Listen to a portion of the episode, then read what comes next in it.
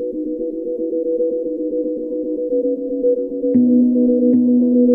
you.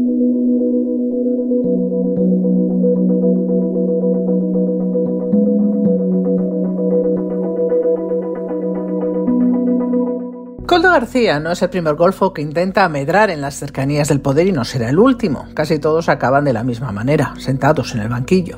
Por el contrario, nunca hemos tenido un presidente de gobierno tan ducho en corromper la política como Pedro Sánchez y sin embargo, los tribunales no nos pueden proteger contra sus mentiras y solo contra muy pocos de sus abusos.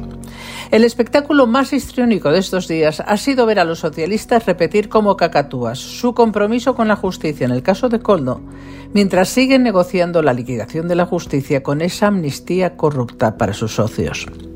La misma fiscalía que acusa de cohecho y tráfico de influencias a Coldo se ve sometida a todo tipo de injerencias políticas para que no acuse a Puigdemont de terrorismo o traición. Y es que Coldo fue el custodio de los avales de Sánchez, pero no tiene la palanca para hacerle presidente de gobierno. Esa es la única razón de tan notable diferencia de trato. De hecho, esa es la única diferencia entre los golpistas catalanes y cualquier otro tipo de delincuente en España. A los catalanes, si son independentistas, se les garantiza la impunidad y a los demás les toca someterse a los rigores del Código Penal. Una vez pasado el shock inicial que causó la noticia, la estrategia de Moncloa ya está muy clara. Coldo y su benefactor Ábalos van a ser sacrificados con saña ante la opinión pública como chivos expiatorios del pecado de la amnistía.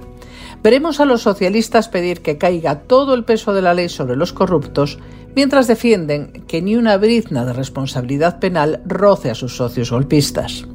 Después de todo, siempre ha habido clases y no es lo mismo tener el carnet del PSOE que tener la llave de la supervivencia política de Pedro Sánchez.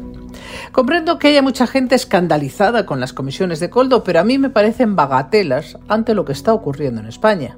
Si Coldo se ha podido comprar un par de pisos en Benidorm, Sánchez se ha comprado cuatro años más en Moncloa a cambio de liquidar nuestro Estado de Derecho. La distancia es aproximadamente la misma que hay entre un vulgar carterista y un asesino en serie.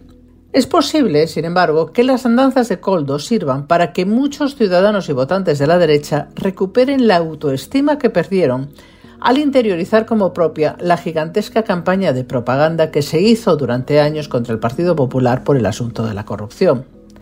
El hermano de Ayuso, calumniado por el presidente del gobierno en público, no está implicado en ningún escándalo. Pero tampoco Rita Barberá fue nunca una corrupta, ni hubo nada irregular en el borrado de los ordenadores de Bárcenas. Incluso la sentencia de Gürtel establece que la dirección del PP nunca supo nada de las andanzas de sus dos alcaldes madrileños.